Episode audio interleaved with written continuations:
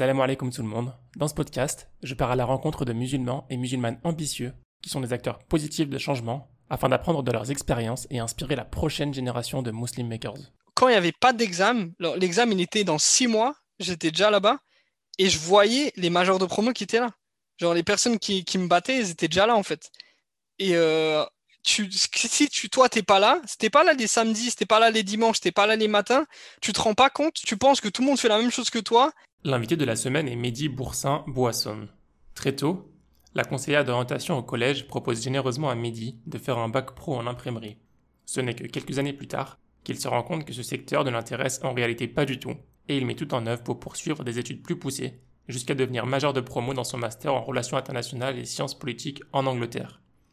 Actuellement Senior Business Development Associate chez Euromonitor International, Mehdi a récemment entrepris de créer une activité parallèle à travers ses chaînes Instagram et YouTube Média en Angleterre, dans lesquelles il aide les personnes en France à développer leur carrière en Angleterre et à exploiter leur potentiel au maximum. C'est des fois des personnes qui ont des familles. Hein. C'est des personnes. Euh, j'ai aidé une personne là euh, la semaine dernière qui avait trois enfants, qui a décidé de, tout plaquer en France, d'aller en Angleterre euh, avant le Brexit, et maintenant qui cherche un travail. Ou c'est des personnes voilà qui ont des qui ont des diplômes en France il y a des jeunes diplômés aussi et qui, ne trouvent pas de stage, même pas de stage, ils n'arrivent même pas à trouver un stage et ils se disent c'est pas possible. Si ce n'est pas déjà fait, je t'invite à rejoindre les groupes Instagram et Telegram Muslim Makers. Les liens sont en description. Bonne écoute. Salam alaikum wa Mehdi. Alaikum salam. Comment ça va? Ça va bien, et toi? Ça va très bien, écoute. Désolé de t'avoir fait réveiller un peu plus tôt que d'habitude. Pas de problème, il le faut de temps en temps. Ici, oui, il est, il est 9h du mat, donc euh, le temps de se préparer, etc. Mais euh, content d'être là. Cool, bah, merci d'avoir accepté l'invitation, en tout cas, ça fait vraiment plaisir. Je t'ai contacté parce que j'ai découvert ta chaîne euh, Instagram, il me semble, soit sur Instagram ou soit sur Facebook. Tu as posté un truc, je sais pas, la chaîne Mehdi en Angleterre. Et du coup, j'étais curieux, je suis allé voir un petit peu, je trouvais ça intéressant.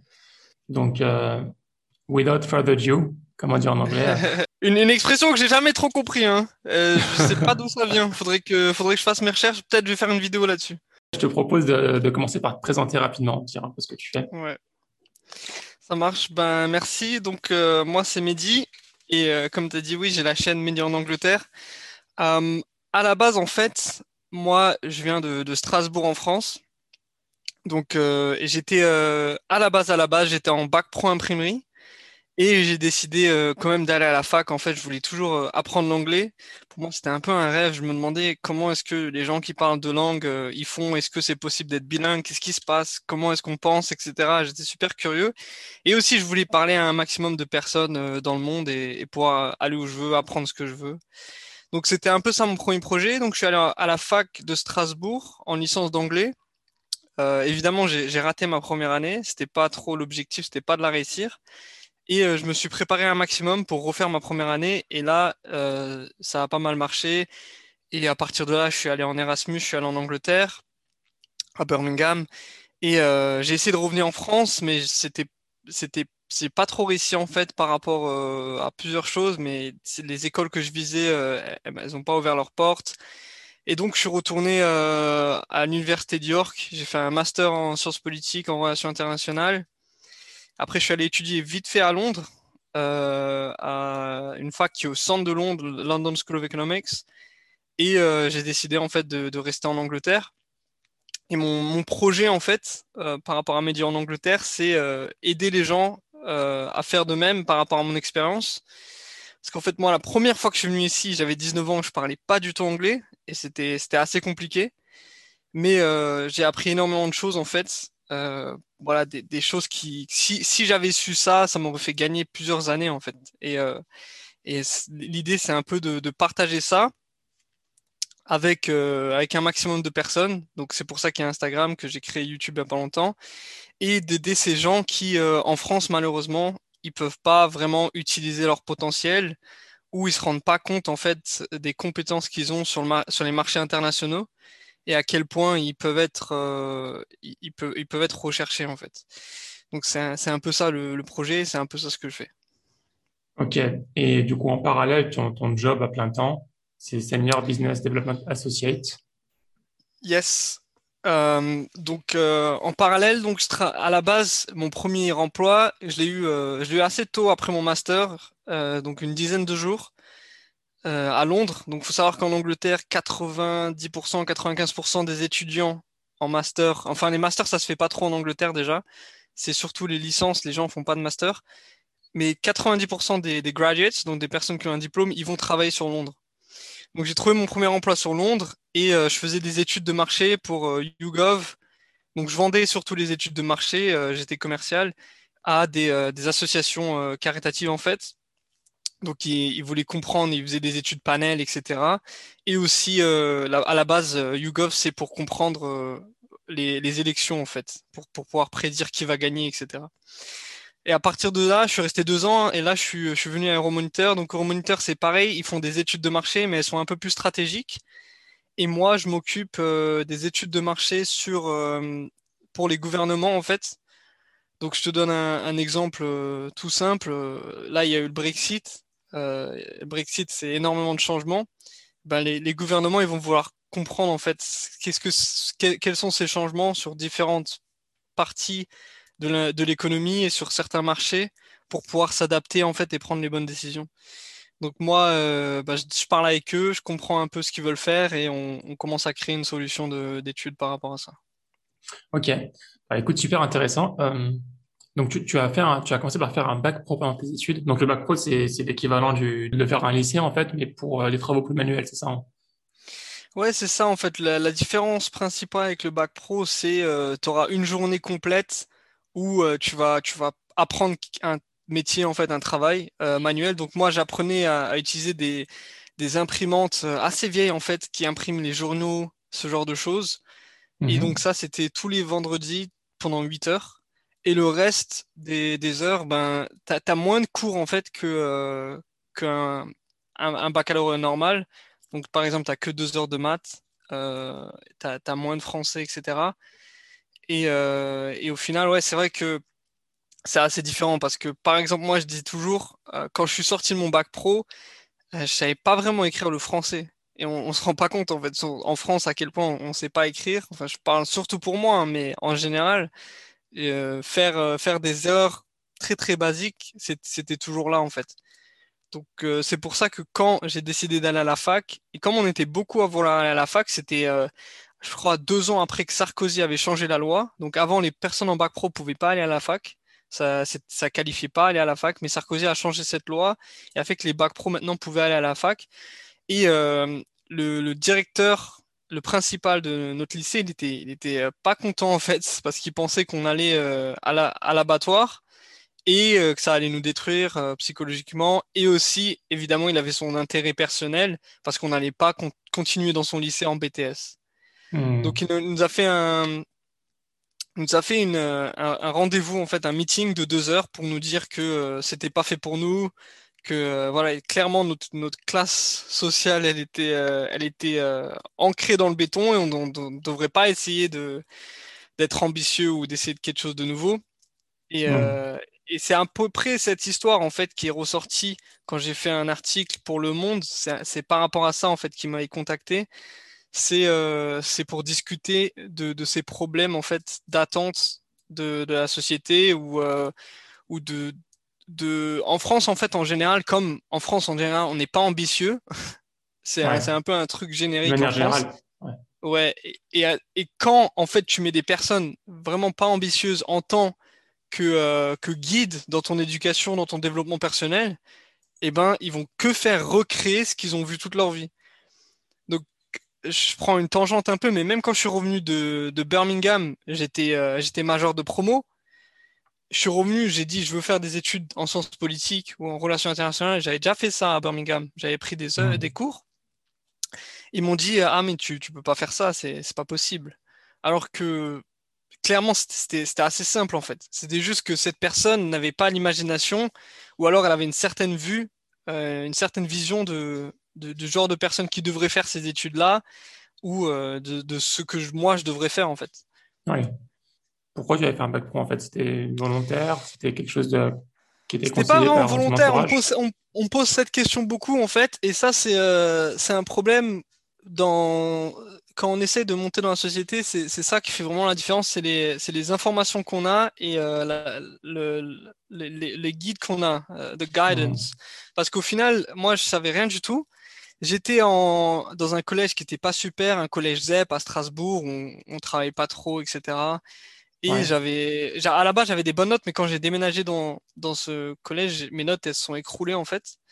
Et euh, quand, quand je suis allé à la concert d'orientation, en fait, ils ont juste ouvert un cahier, ils m'ont dit, tu peux faire ça, ça et ça, ils m'ont donné trois options.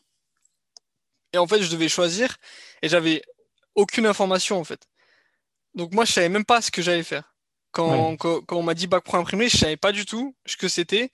Euh, je savais pas si ça allait euh, ça allait impliquer d'être sur des ordis, faire un peu de Photoshop. Qu'est-ce que ça, qu'est-ce que c'était en faire en clair? C'est vrai que j'avais aucune idée et euh, j'ai juste dit OK. Comment est-ce qu'ils ont pu arriver à définir des, des bacs pro aussi spécifiques Tu vois, trois, trois bacs pro, dont un en, imprimerie? Comment elle a fait? C'est fou ça. Ben, c'est un peu, c'est un peu le, le problème, c'est déjà que ces, ces bacs pro, en fait, ils viennent d'il y a trop longtemps. Ils existent depuis trop longtemps. Donc même quand on allait faire des stages, ils nous disaient mais pourquoi il existe encore vos bac pro? Il n'y a aucun travail qui existe encore dans ce truc. Donc euh, faut, faut, arrêter de le faire. Mais c'est encore une fois le problème. La conseillère d'orientation, elle, son job, c'est juste de, caler les, ces, jeunes dans, des bacs, dans des bacs ou des bacs pro. Et si elle sait que historiquement, il y a des places dans ces bacs pro que personne connaît, ou alors elle a une, certaine relation avec le lycée, bah, évidemment qu'elle va mettre, euh, elle va pousser les étudiants vers là-bas en fait. Ouais. Ok. Et du coup, tu as, fait ton, bac pro de manière, euh, voilà, c'était pas, vraiment décidé, c'était, on t'a, poussé, euh, on t'a dit voilà, tu peux faire ça, tu y aller sans vraiment réfléchir, et ça c'est compréhensible à cet âge-là, pas, surtout quand t'es pas guidé. Par contre, tu as décidé de faire d'aller à la fac après, de faire des études à la fac. Qu'est-ce qui t'a poussé à faire ça? Ben, en fait, moi, je dis, je dis, toujours à mes proches que j'étais fainéant, en fait. Donc, je voulais pas travailler dans un travail où je galérais toute ma vie, euh, voilà, où j'allais me casser le dos. En plus, j'allais pas gagner beaucoup d'argent, j'allais devoir euh, faire des heures très longues. Donc, c'était pas un projet que je pouvais voir, en fait, pour ma vie. En, en, fait, je pouvais, je pouvais pas faire ça. J'ai pas le mental à, travailler dans, à McDo pendant, pendant 15 ans, en fait. Donc je me suis dit, euh, faut que je fasse quelque chose. Euh. Pour moi, c'était toujours en fait le projet euh, back of my head. Donc je me disais toujours, ok, euh, j'irai à la fac un moment où je, un moment je serai sérieux, je, ferai des études parce que évidemment j'étais pas l'étudiant le plus sérieux. Et donc j'ai décidé de faire ça. Et aussi il y avait le l'anglais que je voulais vraiment apprendre. Donc c'était un peu ça. Je me disais peut-être un jour, voilà, je peux voyager, ou alors je peux, je peux apprendre plus de choses. J'étais frustré des fois quand je parlais à des amis par rapport à mon sport. Euh, j'allais en Europe faire pratiquer un peu partout et je voyais des gens qui parlaient anglais, je comprenais pas. Et aussi des fois, il y avait des films que je voulais regarder, je comprenais pas. Par rapport à ton sport, tu as dit? Ouais, par rapport à mon sport, des compétitions. Euh, voilà, on allait en Allemagne, on allait euh, en Hollande. C'était quel sport que tu, que tu faisais? Donc ça, c'était euh, le trekking, donc euh, des, euh, des, des, acrobaties, si tu veux. C'est un peu de la gym, c'est un peu de la gym en mode breakdance, si tu veux, on va dire, pour, pour vraiment vulgariser la chose. Et donc ça, c'est ce que je faisais. Mais juste pour revenir à, ta question, donc de décider d'aller à la fac et le, le bac pro, etc ce qui est bien, en fait, le, un des, une des choses que je parle beaucoup sur ma, sur ma chaîne et avec les gens que je conseille qui viennent ici, etc., c'est que, en fait, dans les pays en dehors de la France, les études que tu fais à la base, c'est pas si important que ça. Et au bout de quelques années d'expérience, en fait, c'est un peu, euh, c'est plus pertinent, en fait. Ça, mmh, c'est lycée, quoi. Plus, voilà, c'est quelque chose qu'on ne demandera jamais. Ah, t'as fait quoi au lycée? Alors qu'en France, comme c'est quand même un pays, euh, c'est un pays euh, presque de, de caste, en fait que on va, on va te demander, après 10 ans d'expérience, tu as fait des choses incroyables. Des fois, je parle avec des personnes où je fais, je fais leur CV, je les coach pour un emploi ici, et je parle de leur expérience. Ils ont fait des choses euh, vraiment que c'est incroyable ce qu'ils ont, ce qu'ils ont, ce qu'ils ont accompli euh, professionnellement. Et ils me disent ah mais en fait le problème c'est que j'ai fait ça au lycée ou j'ai. Je leur dis mais on, s'en fiche en fait. T'es une différente personne. En mmh, fait, mmh. même euh, euh, scientifiquement parlant, tu es une différente personne. Je pense que tous les 7 ans, toutes ces cellules, elles ont changé. Donc au final, tu même plus la même personne. et euh, on s'en fiche de ce que tu as fait il y, a, il y a 10 ans. La seule raison pour laquelle en France, malheureusement, on est encore intéressé, tu as fait quoi au lycée, tu as fait quelle fac, etc., c'est que voilà, c'est un pays trop de castes encore où on, vraiment faut que tu rentres dans les clous, faut que tu aies un certain profil pour faire une certaine chose.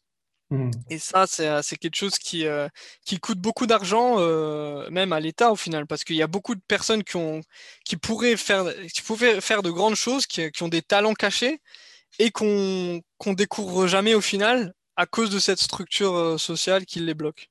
Oui. Il y a beaucoup de chiffres sur le fait qu'en France, c'est très difficile de, de, de monter l'échelle sociale de génération en génération. En général, quand on est issu d'une classe sociale, souvent les moins aisées, c'est extrêmement difficile. On a très très peu de chances euh, de grimper les, les, échelons sociaux. On va avoir beaucoup moins de chances de, en France en tout cas, de, de grimper les échelles sociales et d'avoir plus de responsabilités, d'avoir des meilleures écoles. Et les écoles, c'est vrai qu'elles sont très très regardées en France. Même quand on a 40 ans, on va te demander fait quoi comme école moi, on, me demande jamais ici, hein. et pourtant j'ai quand même fait des facs anglaises euh, prestigieuses. En fait, si tu veux, en France, en Angleterre, c'est différent. En France, tu as les grandes écoles et tu as les, écoles d'ingénieurs, etc. En Angleterre, tu que des universités et tu as euh, des universités qui font partie du groupe Russell. Donc ça, c'est une université un peu connue, c'est comme Ivy League en, aux États-Unis. Et donc moi, j'en ai fait trois. Mais en fait, voilà, euh, c'est important, mais statistiquement, tu vois la différence si tu regardes les statistiques euh, nationales sur les salaires, etc. Mais c'est hmm. pas comme euh, c'est pas comme en France, on va te dire ah t'as fait quelle école ou alors on va pas te prendre.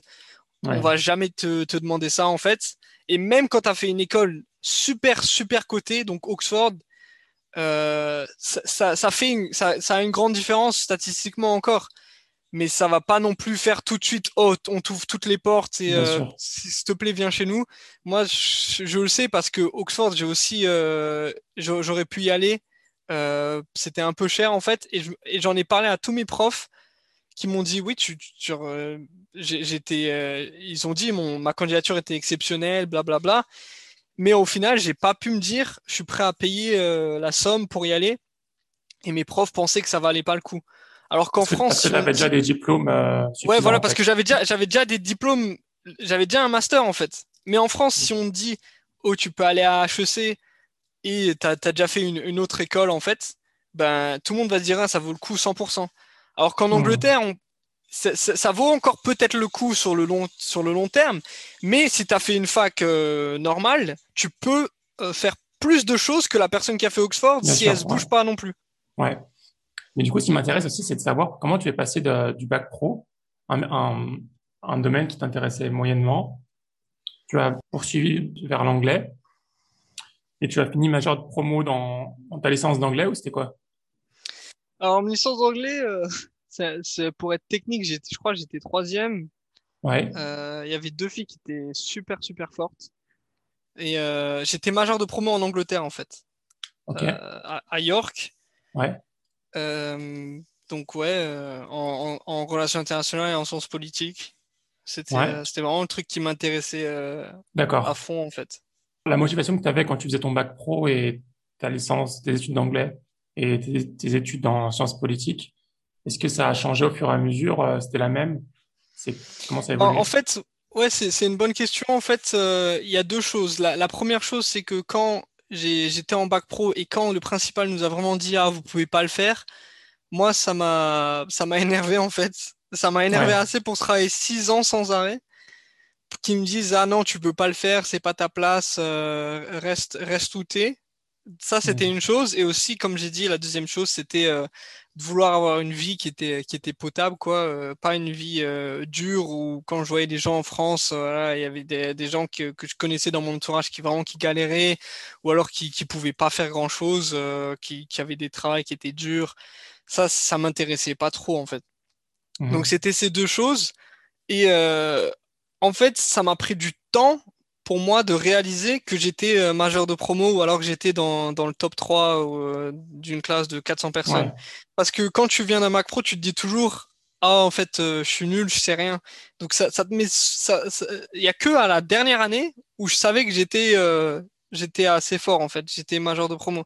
Même quand quand je pouvais être pris à Oxford, en doctorat, je me disais toujours, voilà, c'est en fait, au final, je suis un gars de bac pro.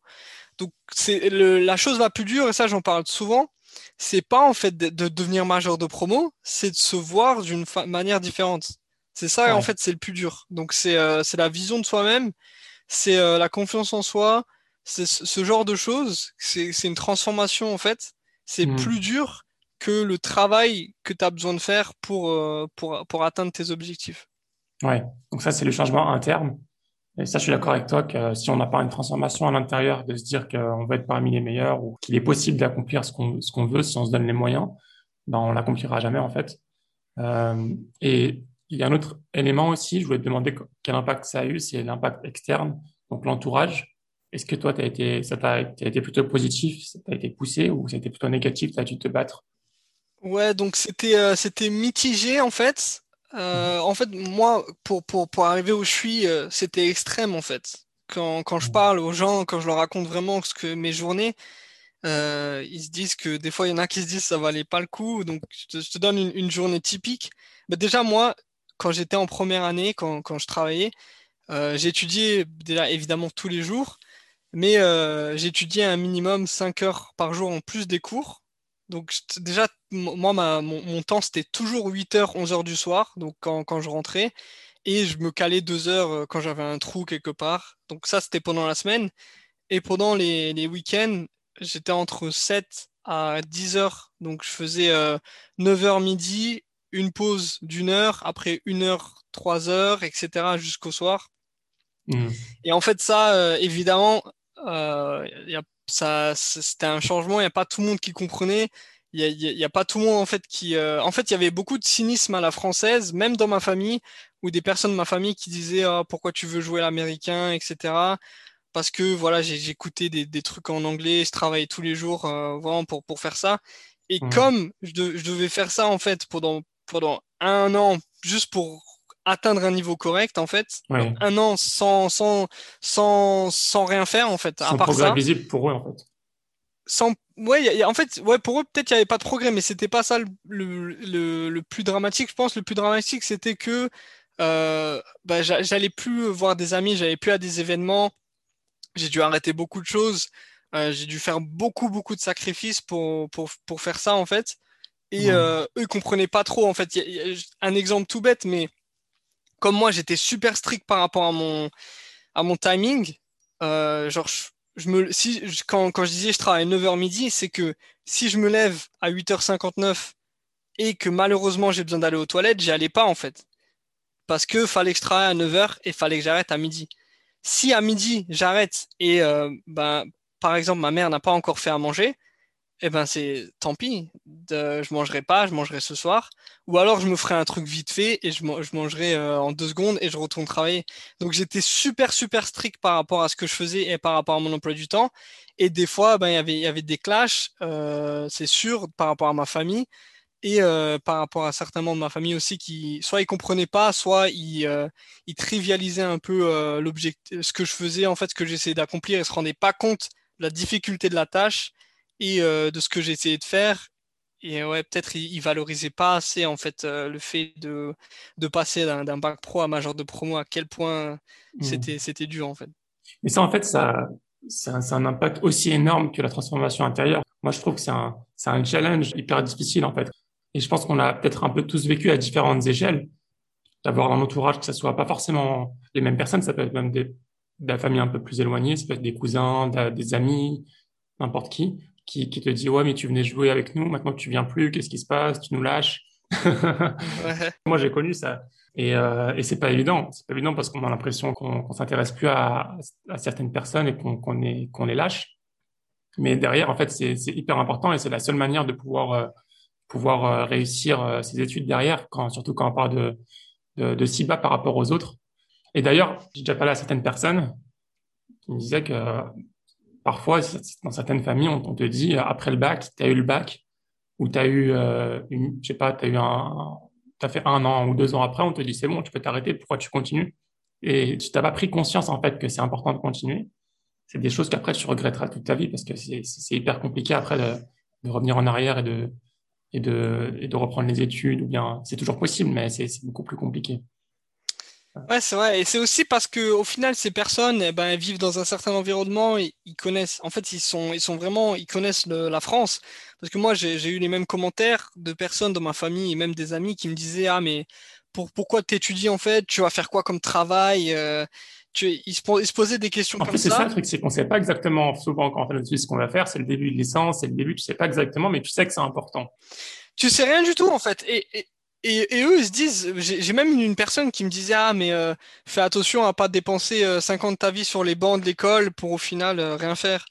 Et, euh, voilà, en- et, en fait, ces personnes ils réfléchissent pas trop. C'est, pertinent de se, se, se penser, de réfléchir à qu'est-ce que je vais faire. Et tout le monde réfléchit à ça. Mais ils, ils réfléchissent pas trop à, euh, ben c'est quoi, c'est quoi en fait ta proposition alternative? C'est quoi? J'arrête les études tout de suite, j'ai rien, et euh, je vais faire Uber, ou alors je vais ouvrir un snack, comme euh, 90% de notre entourage en fait. Et Ouais. comme ils connaissent pas trop en fait qu'il y a des, il y a des autres choses possibles, c'est un peu logique en fait ce qu'ils se disent. Parce que de leur point de vue à eux, il y a Hmm. que trois quatre choses possibles à faire dans le marché en. France, accessibles, et du coup, ben pourquoi euh, dépenser des années alors que tu pourrais commencer tout de suite? Et en plus, ce qui est encore plus dur, c'est que pendant que toi, tu, tu travailles, tu es en première année, tu recommences ta première année, tu fais ta deuxième année, eux, ils ont déjà commencé à travailler. Donc, ils ont, ils commencent à avoir leur salaire, ils ont leur voiture. Ça, ils commencent, tu vois. Du coup, tu vois que eux, ça avance. Et toi, tu avances au ralenti par rapport à eux. Tu peux pas te payer les choses qu'ils peuvent se payer. Et ça, ça, j'a- j'avoue que oui, ça, c'est, c'est, c'est difficile. euh, il faut vraiment savoir euh, s'entourer. D'ailleurs, tu, tu as parlé plutôt des, tu écoutais des choses américaines, des, des podcasts, je sais pas ce que tu écoutais. C'est, quel, pourquoi tu as écouté ça et ça a eu quel impact euh, sur toi? Ben, moi, oui, j'ai écouté pour, pour deux raisons. hein, pour apprendre l'anglais, mais évidemment, j'avais des gens qui, euh, qui me soutenaient. Euh, c'est, des gens qu'il faut trouver, en fait. faut que tu recherches. Si t'as pas dans ton entourage des gens qui peuvent te booster, t'aider dans, dans, dans ta vision, ben, tu cherches, oui, des podcasts, des personnes qui parlent en ligne, des personnes qui ont fait la même chose, comme ton podcast à toi, qui peuvent t'inspirer. Euh, moi, j'avais les deux. J'avais des, des podcasts que j'écoutais, euh, des personnes en Amérique, etc. Mais Mhm. surtout, en fait, j'avais des amis à Strasbourg euh, qui, euh, par rapport à mon sport, en fait, qui, euh, qui, qui, étaient à- qui, qui- qui étudiaient à fond aussi. Et un, un- un ami à moi en, particu- en particulier, en fait, Thibaut, qui m'a aidé beaucoup, en fait, à, à- à apprendre comment apprendre. En fait, c'était quelqu'un qui travaillait beaucoup et qui est aussi devenu major de promo au final en, en AES. Et euh, en fait, tous les soirs, j'allais chez lui, on allait à la bibliothèque ensemble, etc. On travaillait énormément. Et si j'avais pas eu un, modèle comme ça, en fait, je pense que j'aurais, j'aurais pas réussi parce que, en fait, juste savoir à quel point les personnes travaillent, c'est euh, c'est quelque chose, en fait, c'est un, un secret, en fait, que euh, la plupart des gens ne savent pas. La plupart des gens, en fait, ils savent pas à quel point les majors de promo, ils étudient. Ils pensent qu'on, moi, ça m'est arrivé au- dans, dans mes années au final, hein, ils pensent qu'on est juste des génies. Alors que c'est Mhm. c'est pas vrai en fait. C'est comme si on était des bodybuilders qu'on va à la salle de gym tout le temps.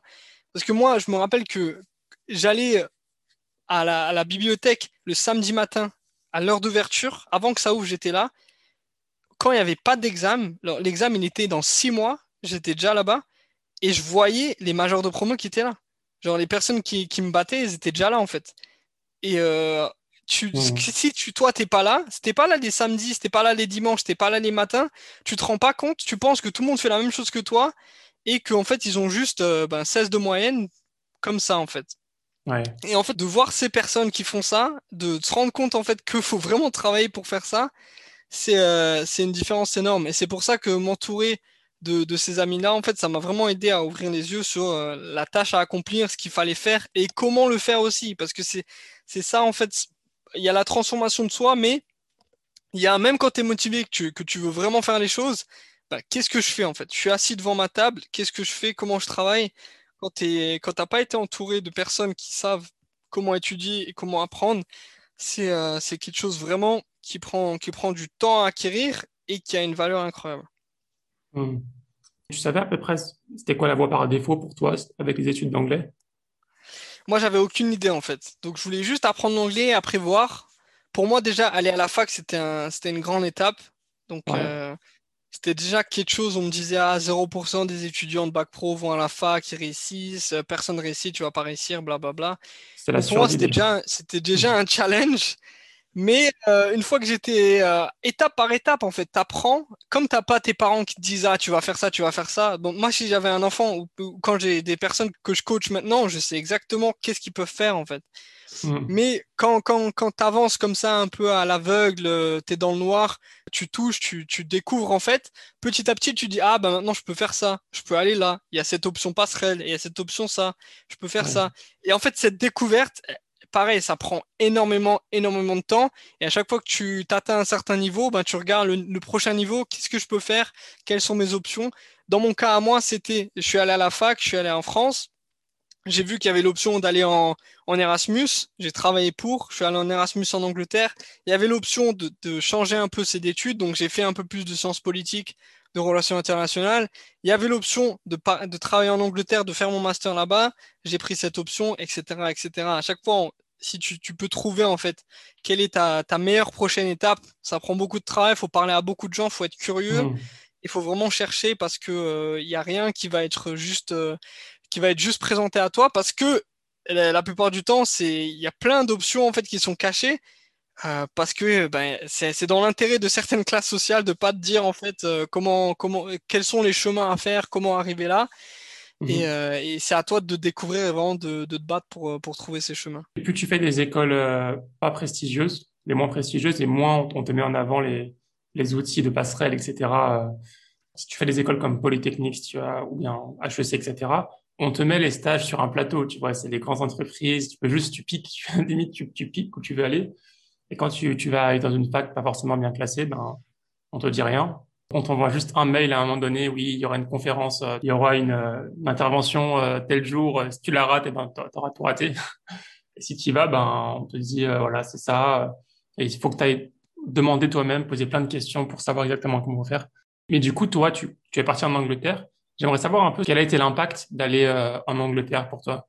Est-ce qu'il y a eu un avant et un après dans ton mindset? Ouais, je pense totalement. Euh, déjà, la première chose, c'est euh, la première fois que je suis allé, donc quand j'avais 19 ans, je parlais pas trop anglais. Euh, mon objectif, en fait, j'avais pas beaucoup d'argent, j'avais pas beaucoup de budget. C'était vraiment de parler avec un maximum de personnes. J'ai pas pris de cours d'anglais, en fait. Et j'ai eu beaucoup de chance, en fait. Il y avait, il y avait une mosquée à côté de chez moi qui, était, qui était super, en fait. C'était quoi le quartier? À Poplar. Ok. Donc c'est dans l'Est. Et il y avait une mosquée, vraiment, elle avait beaucoup d'activités. Il y avait des jeunes, euh, ils organisaient des choses. ils étaient super gentils. Et j'ai rencontré un ami, en fait, qui au final, euh, ben, ça fait ça fait huit ans maintenant, on, est super proches. Euh, il a, c'est lui qui a signé, qui était témoin à mon mariage, etc. Et il m'a aidé énormément, en fait. Il y avait, c'était un peu un, pari pour moi parce que je me suis dit je reste au, au, max, au minimum trois semaines. C'était assez dur. Hein. Je suis parti tout seul, je connaissais personne. C'était l'époque où il n'y avait pas tant tant internet comme ça. Il n'y avait pas les, les smartphones. J'avais pas internet dessus. J'avais une carte Google Maps pour trouver là où je devais dormir. Donc c'était vraiment un pari. Et euh, je suis resté trois semaines. Au bout de trois semaines, j'ai commencé à avoir quelques amis. Ça allait un peu mieux. Et euh, cet ami-là m'a vraiment aidé. Tous les jours du Ramadan, il m'a invité chez lui, sans exception. Et euh, il m'aidait à parler, il m'aidait à apprendre.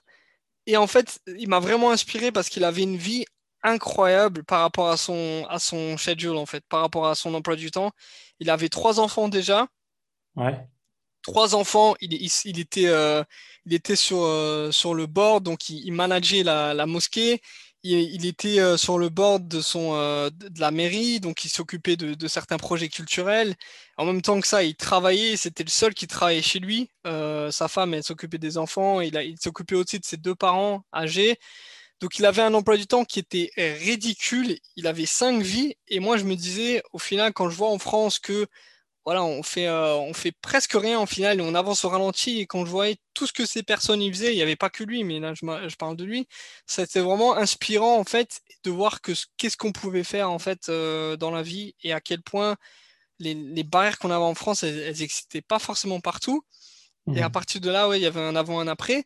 Après, le deuxième, je pense, c'était quand je suis allé à la fac vraiment en Angleterre, à Birmingham, j'ai vu la différence entre la fac anglaise et la fac en France, elle est incroyable. Ok, on paye cher en Angleterre, mais si tu veux, c'est un peu comme en Amérique où euh, tu as, des clubs. Euh, à, Birmingham, tu avais 210 clubs, dont saut parachute euh, et jet ski, etc., où tu pouvais t'inscrire et faire ces activités. Il y avait énormément de choses, il y avait toujours des choses qui se passaient. Et ça avait rien à voir vraiment avec la, France. La, fac en Angleterre, c'est une expérience plus que, que l'apprentissage, en fait. Ça t'apprend à faire les choses de toi-même, à poursuivre euh, ce qui t'intéresse, à être entrepreneur un peu, parce que euh, tu as énormément de liberté par rapport à ce que tu apprends, tu as moins d'examens, tu as plus de travail de recherche personnelle, etc. C'est plus plaisant. Ça, ouais, il y, avait, y avait un avant, un après à 100%, parce que la fac anglaise, elle te montre que tu peux créer la vie que tu veux, en fait. Hmm. C'est marrant parce que j'ai interviewé quelqu'un récemment là, qui a fait les études aux États-Unis, pareil qui avait fait un an en France et qui, qui a abandonné tout de suite. Il a dit c'est pas pour moi. Il est parti aux États-Unis euh, et il a dit la même chose que toi pour les, la fac. Aux États-Unis, il a dit qu'il ne regrettait pas du tout euh, et que et que oui, il y avait une grosse différence. Alors certes en France, oui, c'est gratuit la fac, mais euh, mais la qualité euh, la qualité de certaines choses n'est pas comparable en fait avec ce qui est ce qui est produit, ce qui est proposé dans chez les facs anglaises et, et américaines. Enfin, ça, c'est des feedbacks que j'ai de, de beaucoup de personnes. Hein. Ce qui est intéressant, c'est ce que tu me dis, c'est que par rapport à la vie que tu as à la fac en France, la vie, elle se résume quasiment à, à dormir et travailler, en fait. si tu veux être bon, si tu veux avancer, tu dors, tu te lèves, tu travailles. C'est pas, en fait, c'est pas plaisant en soi. Tu, tu dois vraiment te motiver, tu dois te motiver et c'est difficile. Alors que euh, les expériences que les gens racontent pour l'Angleterre et les États-Unis, c'est, c'est pas du tout pareil, en fait. Tu travailles, certes, mais tu t'épanouis et tu, tu progresses dans, dans ton cheminement euh, professionnel et académique. Ouais, tu as beaucoup moins d'heures aussi. Hein. Ça, quand j'en parle aux gens en France, ils sont un peu euh, étonnés. Euh, en, fac en Angleterre, tu as 6 à 8 heures de cours par, euh, par semaine, en fait. Mm-hmm. Et tu prépares les cours, ça te prend beaucoup de temps. Donc, pour chaque cours, si tu voulais vraiment faire les choses, hein, peut-être il te faudrait 4 heures de travail à perso. Donc, au final, ça, ça te fait beaucoup de travail toi-même. Mais si tu voulais juste aller au cours, ça te prend pas beaucoup de temps, en fait, sur ton, sur ton emploi du temps les cours. Donc moi, quand je, faisais, quand je faisais mon master, donc je le faisais à temps partiel, mais même, j'avais que deux heures par, par semaine des fois. Donc deux heures de cours. Et le reste, c'était euh, du travail perso, c'était de la, recherche personnelle.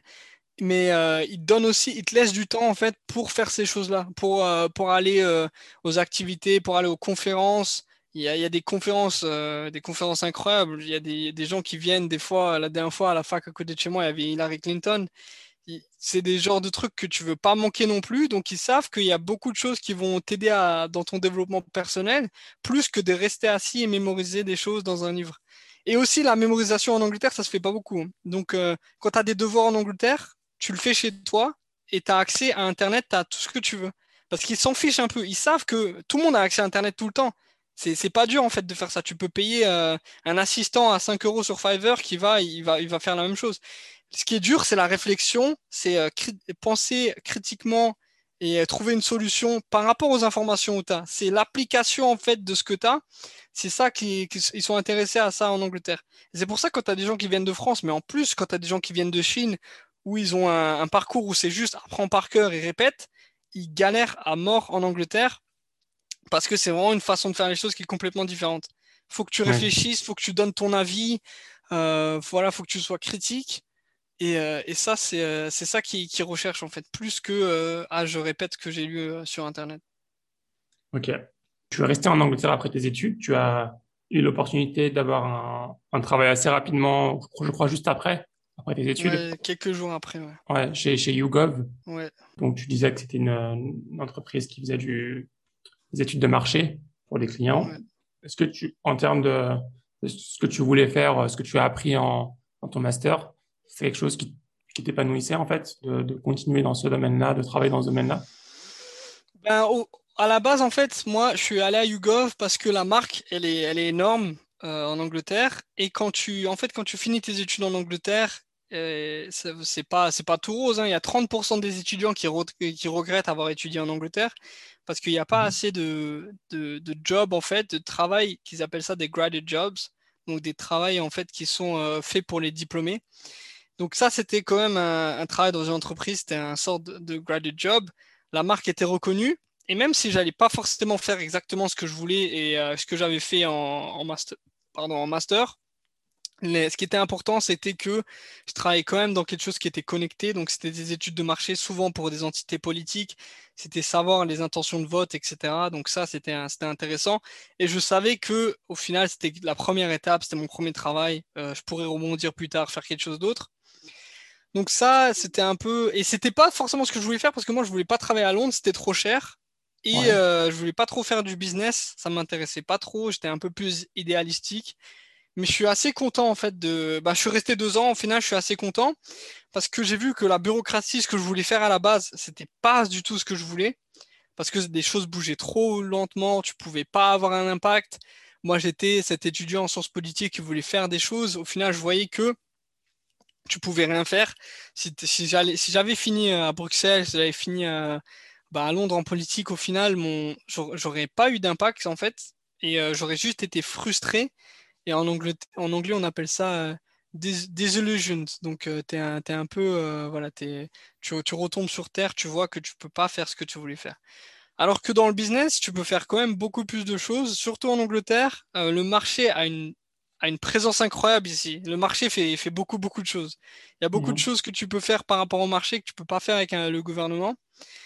Et c'est pour ça, au final, que j'ai créé Media en Angleterre, qui est un service qui n'est pas une association, qui n'est pas gouvernemental, mais qui est payant, mais qui apporte un changement aux gens qui est réel dans leur vie, qui change, mhm. qui, qui, prend quelqu'un en France, qui lui donne un travail en Angleterre, qui lui donne des opportunités dans d'autres pays anglophones. C'est payant, mais euh, voilà, ça, ça, a un impact positif. Et c'est pour ça que euh, rester dans le marché et dans, dans, une société privée, en fait, c'est euh, pour moi, c'était au final la bonne chose parce que l'impact est plus grand, tu peux faire plus de choses et, et au final, tu es, payé aussi. Parce que je parle à énormément de personnes qui ont fait les mêmes études que moi et même dans la communauté musulmane qui veulent travailler dans une, dans une, association, qui veulent faire de l'associatif, surtout en France, parce que comme la France est encore un pays assez socialiste, ils veulent pas aller dans le business, ils voient ça comme quelque chose de mal. Euh, au final, c'est euh, c'est ce que tu en fais toi-même. Est-ce que tu veux, tu veux être une force pour le bien, une force pour le, pour le mal? Le business, c'est seulement un outil. Euh, et, je pense qu'il y a beaucoup de gens, s'ils tombent dans un business, vraiment un bon business qui est humain, etc., ils verront qu'il euh, y a beaucoup à prendre dans, dans, le business au final. Ok. Tu as commencé cette aventure, enfin cette aventure, c'est un side project pour le moment, donc c'est un projet à côté de ton, ton, travail actuel. Il y a environ, il y a quoi, il y a quelques mois, six mois? Ouais, j'ai commencé en novembre, donc ouais, un peu plus de six mois. Depuis que tu as commencé, le public que tu as euh, c'est quel type de public? Et la deuxième question aussi qui, est liée à ça, c'est quelles sont les, raisons qui poussent ces personnes-là à vouloir partir de, de la France? Alors, c'est une très bonne question par rapport aux personnes. Donc, la plupart de mon audience, c'est des personnes de mon âge à peu près. Donc, euh, il y, y, a un groupe 18-24 ans il y a un plus grand groupe 24-30 ans ou 32 ans. Et ça, c'est principalement les gens qui me suivent. Et après, par rapport à ça, c'est un peu, c'est un peu toujours le même, euh, le même profil, surtout ceux qui passent à l'action. C'est des mhm. personnes, euh, c'est des personnes qui sont en France, qui sont, qui sont pas satisfaits de leur situation et, euh, et qui veulent vraiment changer les choses et sont prêts à avoir une transformation totale de leur vie. C'est des fois des personnes qui ont des familles. Hein. C'est des personnes. J'ai aidé une personne là la semaine dernière qui avait trois enfants qui a décidé de, tout plaquer en France, d'aller en Angleterre euh, avant le Brexit, et maintenant qui cherche un travail, où c'est des personnes euh, voilà, qui, ont des, qui ont des diplômes en France. Il y a des jeunes diplômés aussi et qui ne trouvent pas de stage, même pas de stage, ils n'arrivent même pas à trouver un stage et ils se disent c'est pas possible. Euh, ces personnes, il y a, aussi. Principalement, moi, la, le segment en fait que vraiment je pense que j'apporte le, le, plus d'aide, c'est les femmes voilées en France, diplômées. Ça, c'est vraiment un, segment qui est incroyable parce que bah, c'est des femmes déjà, donc euh, c'est pas non plus la démographie qui est, la plus simple. Ils ont le voile, donc en France, ils peuvent pas travailler dans ce qu'ils veulent. Et ils sont mhm. diplômés, ils ont des compétences incroyables. Donc au final, c'est euh, des personnes ambitieuses et qui, qui sont frustrées parce qu'elles sont en France, elles ont tout fait, mais ils peuvent pas, même pas trouver un travail, ils peuvent même pas trouver un stage. et ils sont, euh, ils, sont obligés de sacrifier en fait leur carrière juste pour leurs convictions personnelles. Ou bien parfois ils sacrifient leurs convictions personnelles pour, euh, pour avoir un travail. Ouais, j'ai parlé à des personnes qui faisaient, qui faisaient des choses, tu te dis que ça devrait pas exister en France, euh, peut-être dans un pays, euh, je sais pas, dans, dans, dans, le communiste sous Staline, mais pas en France, des personnes qui euh, qui, qui, quand ils sortaient de leur voiture, ils enlevaient leur voile, ils devaient voilà mettre, euh, ils, changeaient hmm. complètement leur personnalité juste par rapport à leur emploi. Et euh, il y en a vraiment, tu vois, quand tu leur parles, ça les détruit intérieurement de faire ça. Ils sont pas contents, ils sont frustrés, ils, ils, savent qu'ils font un sacrifice, ils se sentent mal. Et en fait, c'est là où tu peux vraiment apporter une aide incroyable parce que ces personnes, ils, ils ont pas beaucoup d'options en fait en France, malheureusement. Ils ont mmh. soit l'option d'aller faire femme de ménage ou parce qu'ils sont femmes de ménage, leur voile il est accepté parce que c'est un peu l'image qu'on a de cette, ce, genre de personnes. Mmh. Ou alors ils abandonnent leur voile et euh, ils peuvent aller dans un travail où ils vont monter très lentement parce que ça reste des femmes, ça, ils restent musulmanes.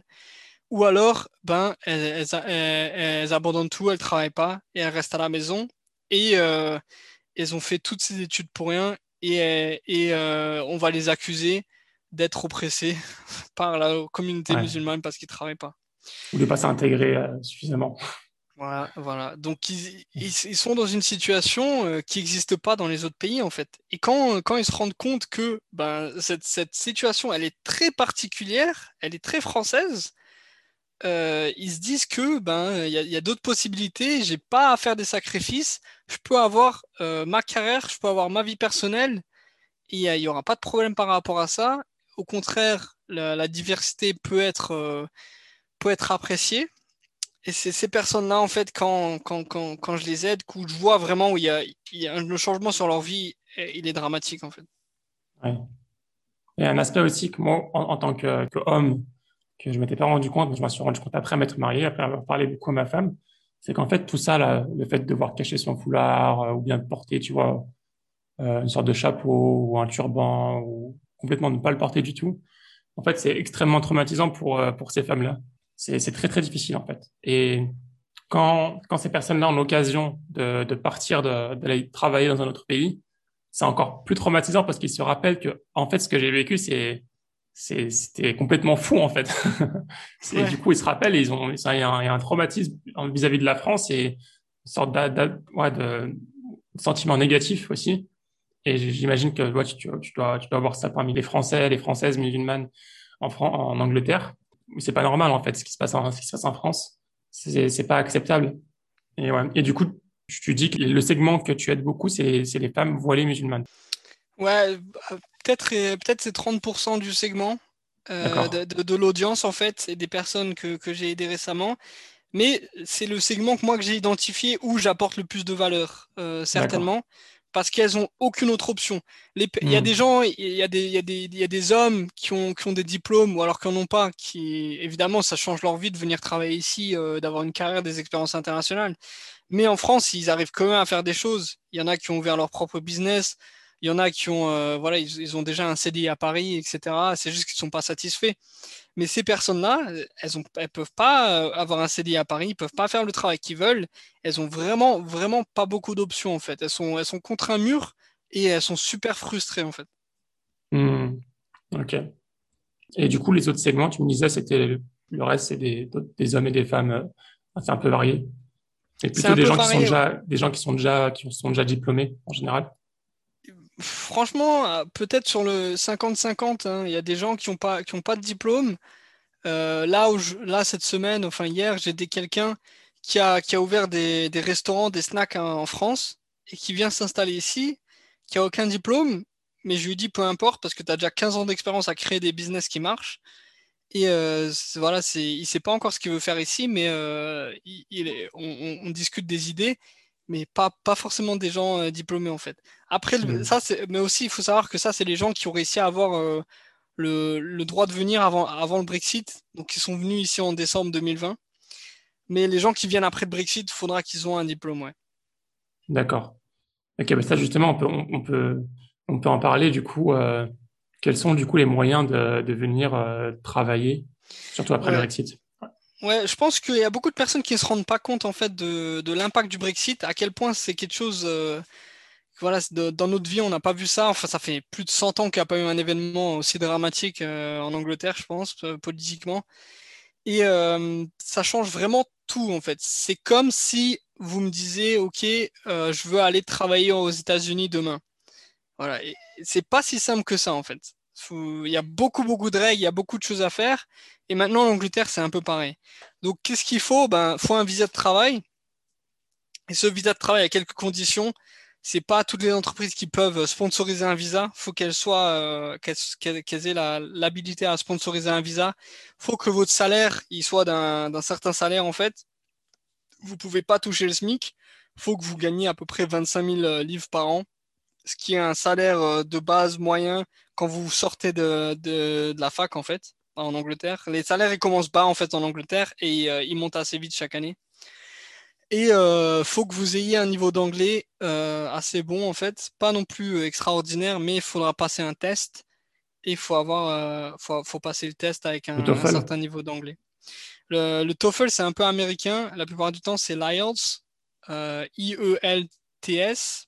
Ok. Ça, c'est le test qui est anglais en fait. Si vous voulez venir en Angleterre, c'est mieux de faire ce test. Et euh, je vous conseille, en France, malheureusement, il n'y a que quatre endroits pour le faire. Donc la plupart du temps, il n'y a pas de place. Moi, je l'ai fait en Allemagne. Comme j'habitais à Strasbourg, c'était pas loin. Euh, et euh, ça, c'est les trois premières choses. Après, il y a des choses qui aident. Le niveau de diplôme, si vous avez un master, c'est mieux que d'avoir une licence. Euh, après, il y a des choses assez ridicules. Si vous avez un prix Nobel, si vous avez une, mé- une médaille olympique, vous gagnez plus de points. Mais au final, c'est un système à points où il faut que vous atteigniez 70 points. Et euh, il y a des choses qui ne peuvent pas euh, être remplacées en fait. Même si vous avez 70 points et que vous n'avez pas une offre de sponsor, vous ne pouvez pas venir en fait. Donc même si vous avez un prix Nobel, une médaille olympique et un niveau d'anglais incroyable et que vous avez 70 points, sans offre d'emploi, vous ne pourrez pas venir en, en Angleterre travailler. Et donc les petits boulots saisonniers pour apprendre l'anglais, etc., euh, pour l'instant, euh, on ne voit pas cela euh, à l'horizon. Peut-être que le gouvernement va décider de créer des visas saisonniers un peu plus en fait pour, pour, pour, pour- par rapport à ce problème parce que là il y, a un- il y a un problème, il y a énormément de, de manque de personnes dans les cafés et les restaurants en ce moment. Mais euh, Mm. pour l'instant, c'est un peu, c'est un peu bloqué ce niveau-là. Donc c'est les personnes qui peuvent venir ici après le Brexit, c'est les personnes qui ont un diplôme, c'est les personnes qui ont des compétences recherchées en Angleterre. Après les francophones, ça recrute beaucoup de francophones hein, parce que euh, y a beaucoup de boîtes basées ici qui euh, qui, euh, qui targetent le marché français. Et c'est des personnes aussi qui ont un certain niveau d'anglais. Donc moi, quand j'aide les personnes, la première chose que je fais, ben, je regarde leur niveau d'anglais, je leur donne des conseils pour l'améliorer, je regarde leur, euh, leur profil et je réfléchis à comment est-ce qu'on pourrait les vendre sur le marché anglais, que je connais assez bien. Mais sinon aussi, je, on- je peux aider les personnes euh, à avoir un profil qui peut être placé euh, sur d'autres marchés, donc à Dubaï ou en Irlande, etc. D'accord. C'est possible de trouver un travail euh, sur place en demandant touriste? Alors, c'est une bonne question. Techniquement, c'est possible. Mais euh, j'ai fait une vidéo là-dessus. euh, c'est un peu plus dur en ce moment. Il faut savoir que le Brexit et l'Angleterre en général, c'est un pays où les lois ne sont jamais vraiment claires. Donc, c'est un peu. euh, Il y a beaucoup de, li- de liberté, en fait, ou de, leeway. Donc, les gens, ils ont beaucoup de place pour prendre leurs propres décisions. Donc, là, je parle de la police, je parle des gens aux frontières, etc. Donc, techniquement, dans la loi, vous avez le droit de venir ici en tant que touriste six mois et, euh, faire ce que vous voulez en fait. Mais euh, c'est devenu un peu plus strict à la frontière. Donc on voit des personnes qui, sont, qui se font arrêter, des Français, des Espagnols, etc., qui se font arrêter à la frontière ou euh, qui, qui, qui doivent rester plusieurs jours dans une pièce comme s'ils étaient en garde à vue euh, parce que euh, on ne sait pas pourquoi ils viennent en fait.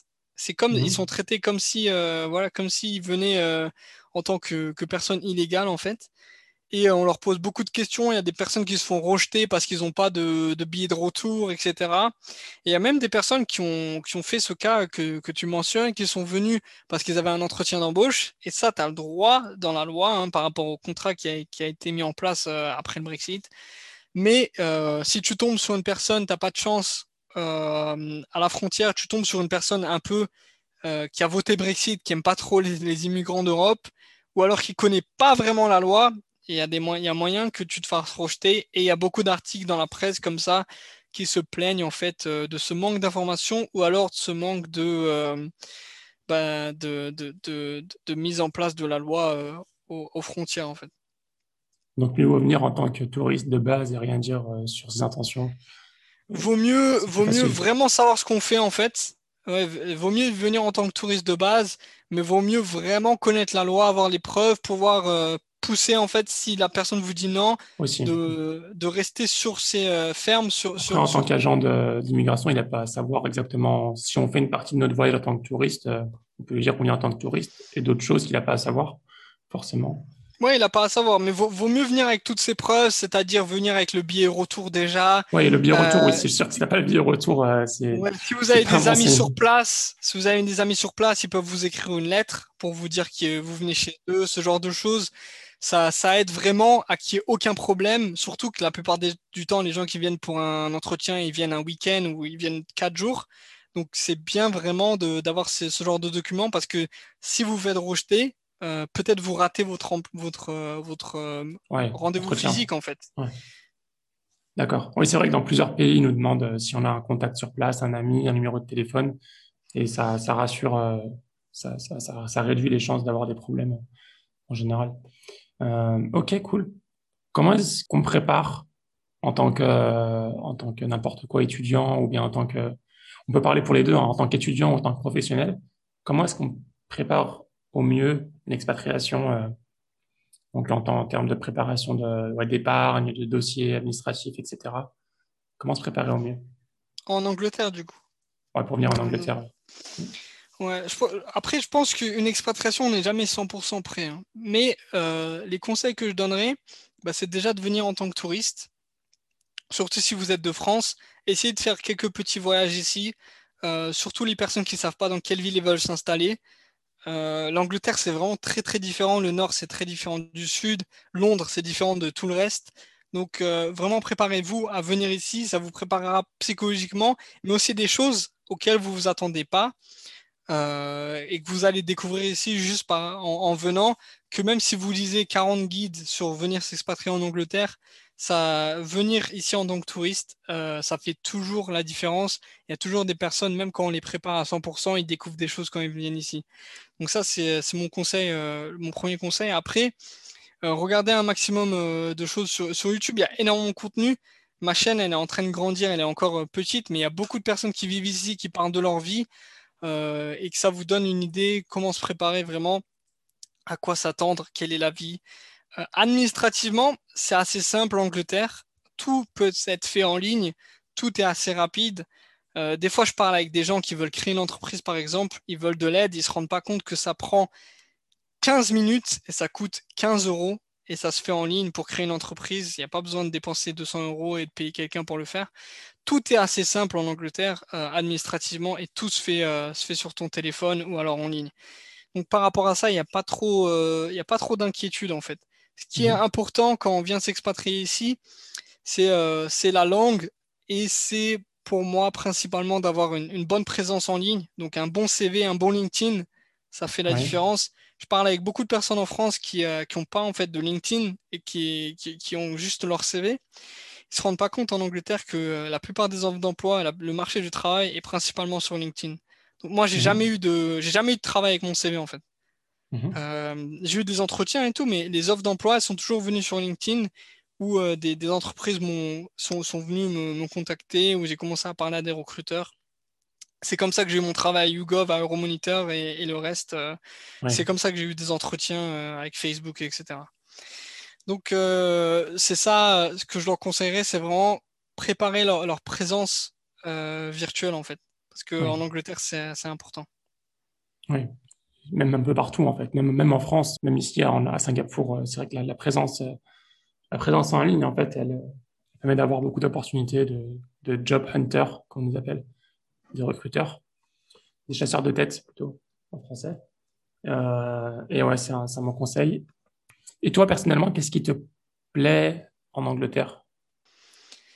Euh, moi, ben, j'aime bien le fait que euh, ben, c'est très divers, Londres surtout.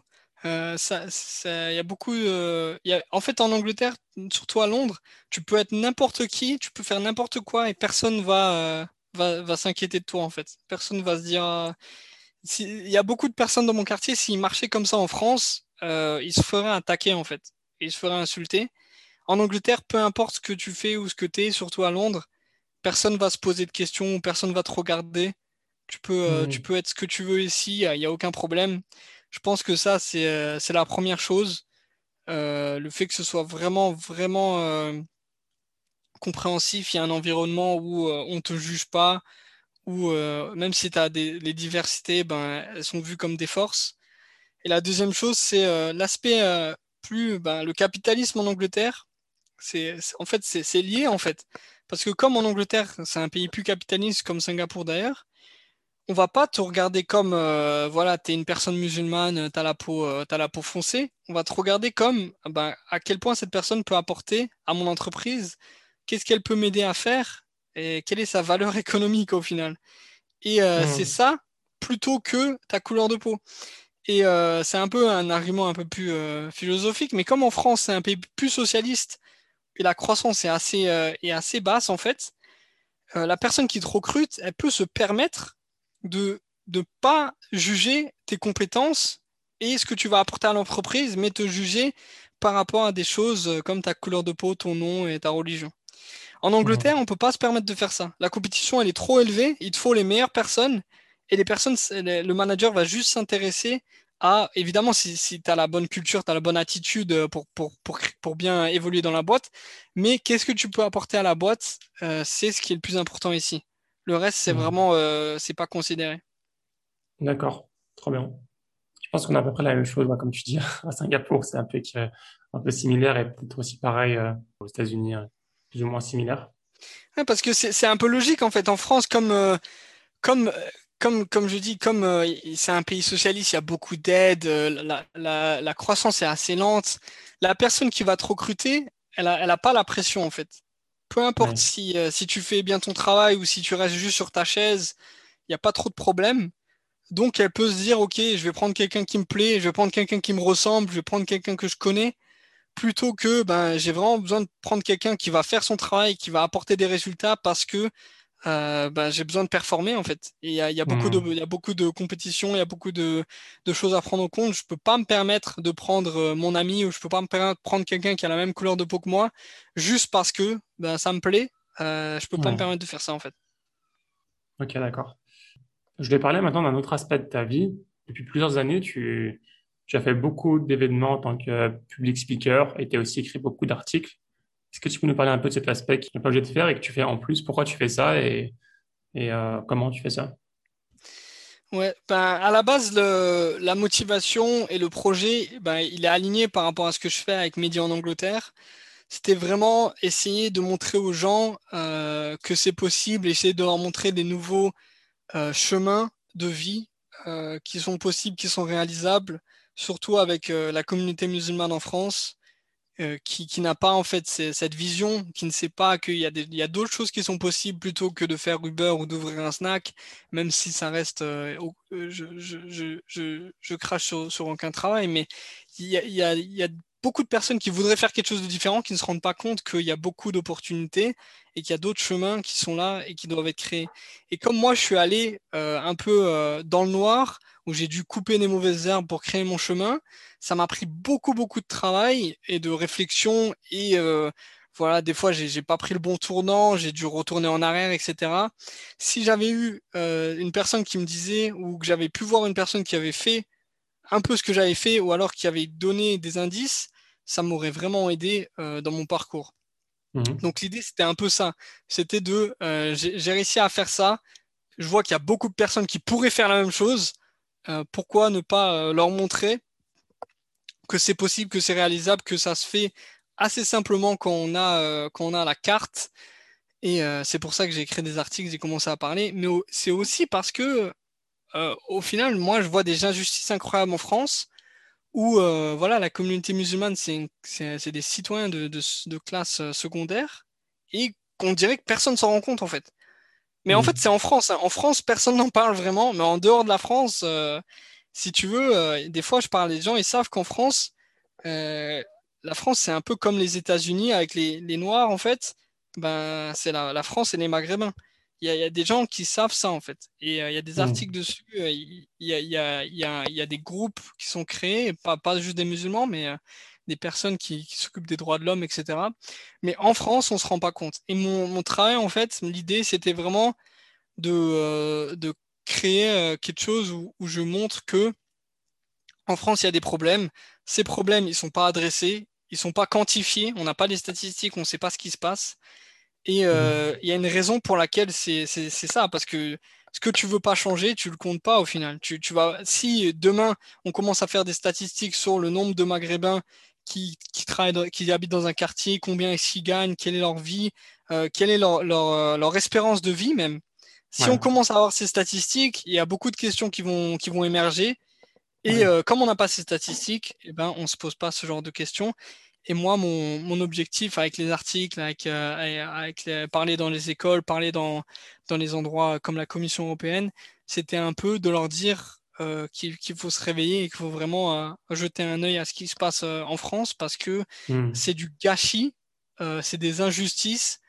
dans le pays des droits de l'homme, ça ne devrait pas arriver et on ne se rend même pas compte à quel point la situation est mauvaise dans les quartiers en France euh, et, dans les, opportunités qu'on offre aux jeunes, certains d'entre eux, comme dit, quand même, en dépit de leur situation, ils, vont, ils ont les diplômes. Et même après ça, eh ben, il y a toujours l'environnement racisme, de discrimination français qui fait qu'ils ne peuvent pas, ils peuvent pas faire fructifier euh, ce qu'ils ont au final.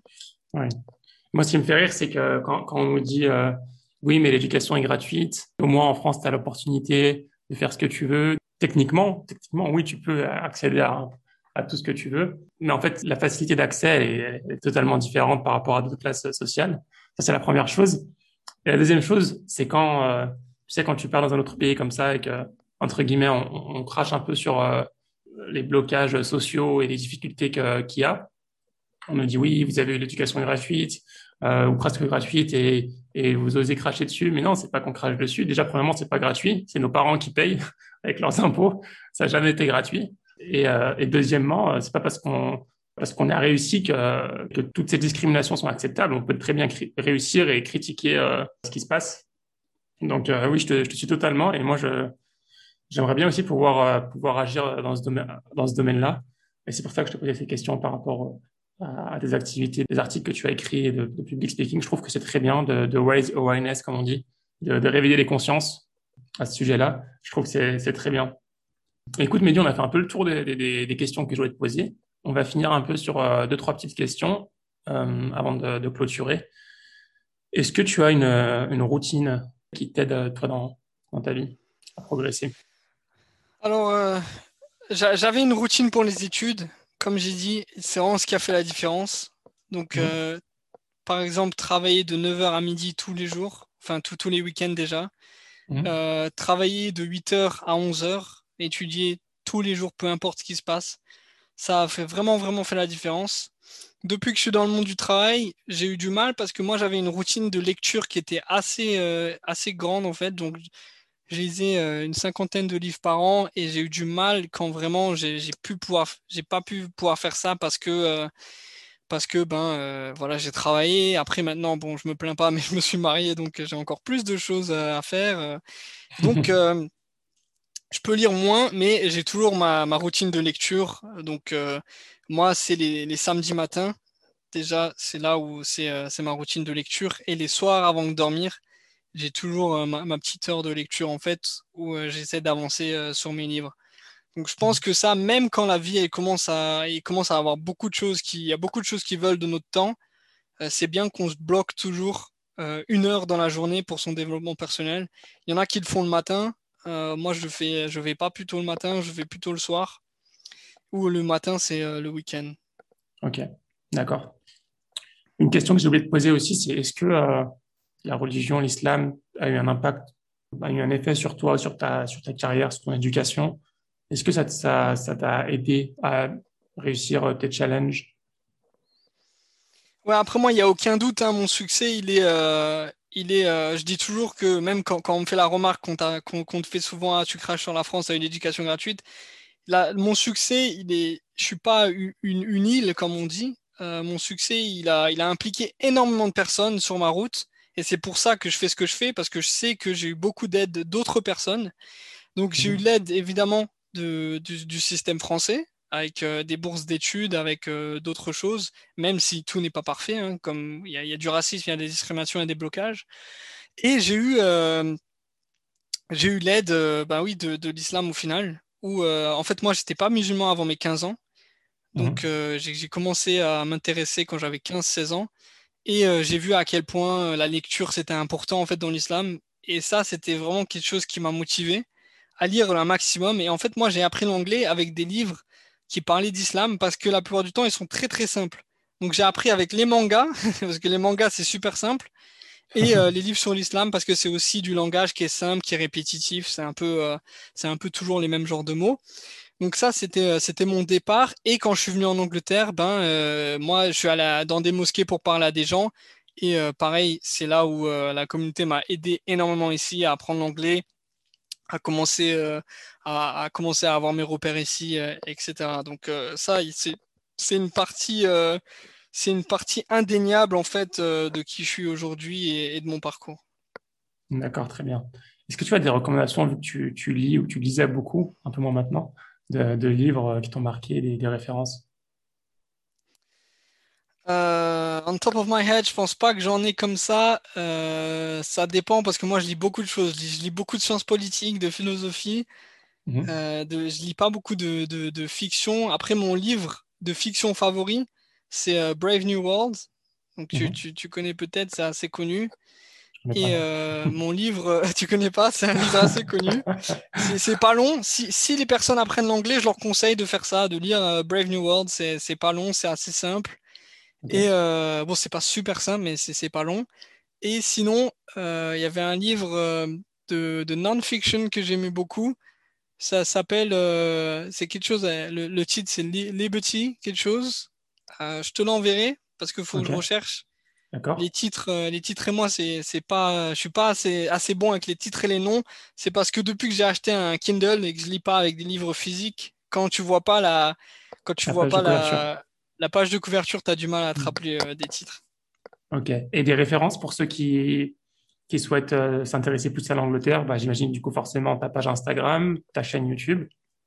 Euh, est-ce que tu as d'autres conseils, d'autres tips? Euh, ceux, ceux qui s'intéressent vraiment à l'Angleterre, oui, la, la page Instagram, la chaîne YouTube, mais ils peuvent aussi m'envoyer des questions. Je fais des lives, je réponds à des questions en privé.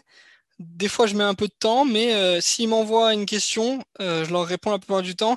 Ceux qui m'envoient des questions, envoyez-moi la question directement dans un bloc. M'envoyez pas salut, ça va, attends, et attendre que je réponds parce que je répondrai pas. euh, franchement, c'est imp- c'est im- c'est impossible en fait de, de répondre à ça et après d'avoir une conversation. Envoyez-moi un bloc avec un maximum d'informations, la situation, l'objectif et la question que vous voulez savoir. La plupart du temps, je réponds et j'essaie de vous donner un maximum d'infos sur ça. Super. Donc tu as répondu un peu à la question, euh, dernière question que j'ai, c'est pour te suivre et te contacter. Donc Instagram, euh, LinkedIn aussi. On peut te mettre ton, ton compte LinkedIn. Euh, LinkedIn, ils, peuvent me suivre, ouais, mais sur LinkedIn, je fais pas trop, je réponds, c'est un peu plus, je l'utilise pour Ouais, mon business. ok. S'ils veulent me, me parler, ouais, sur Instagram, c'est l'idéal. Les gens qui n'ont pas Instagram, ils peuvent envoyer un mail, euh, mehdi, M-E-H-D-I, point en, point Angleterre, arobase gmail.com. S'ils ont des questions particulières, s'ils ont besoin d'un accompagnement, ils peuvent m'aider. Euh, la plupart du temps, quand c'est des questions simples et c'est quand même d'aller sur Google, etc., euh, moi, j'apporte vraiment une aide qui est, euh, qui a de la valeur en fait. Où, où je me dis, ok, vous pourrez pas réussir à faire ça avec Google. Il faut vraiment qu'il y ait quelqu'un qui vous aide sur ça. C'est là où j'interviens. On n'a pas cité, on n'a pas parlé de- des tarifs en fait. Donc toi, tu aides des gens à faire leur CV. Et du coup, il me semble que les, les tarifs actuellement, ils sont de 45 pounds, disant Ouais, 55 pounds pour un CV 55, en fait. Ouais, c'est euh, c'est euh, c'est standard. Euh, c'est une offre euh, voilà, qui je pense, qui, qui est, super pas chère pour, euh, pour le service. Donc, je fais, euh, je fais quand même une recherche euh, par rapport à la personne. Donc, je fais pas que traduire le CV. Je vais regarder les offres d'emploi dans sa branche. Qu'est-ce qu'il recherche en général? Quels sont les mots-clés? Comment est-ce que je vais vendre cette personne sur le marché anglais? Quelle est la, la, la narrative qu'on va créer, l'histoire, etc. Et qu'est-ce que je vais mettre en avant par rapport à son parcours? Et euh, évidemment, avec le format anglais, etc. Mais la, la, la valeur la, la- que j'apporte le plus, c'est comment vendre cette personne sur le marché anglais. Hmm. Et donc ça, c'est 55 pounds. pour l'instant, peut-être sera plus cher plus tard, je sais pas. Mais il y a une petite liste d'attente. si ça vous intéresse, envoyez-moi un mail. Et après, je fais les LinkedIn aussi. Les LinkedIn, ça prend un peu plus de travail, mais ça a beaucoup plus de valeur. c'est 125 pounds pour les LinkedIn. C'est pareil, c'est une offre unique pour tout le monde. Trop bien. Mais écoute, Mehdi, je te, je te remercie beaucoup pour, pour ton retour d'expérience et pour tes partages. Je trouve que c'est vraiment bien ce que tu fais. Et euh, ben, je te dis euh, bon courage pour la suite. Merci, et, euh, merci pour ce que tu fais aussi. je pense que ton travail est de, qualité et j'espère qu'on se rencontrera à Singapour bientôt. Ouais, ou bien à Londres, Inch'Allah. Inch'Allah. Allez, salam alaikum. Alaikum salam. J'espère vraiment que cet épisode t'a plu. Si c'est le cas, je t'invite à le partager à trois personnes de ton entourage et à faire des invocations pour qu'Allah bénisse cette initiative. À bientôt pour un nouvel épisode, Inch'Allah. Salam alaikum.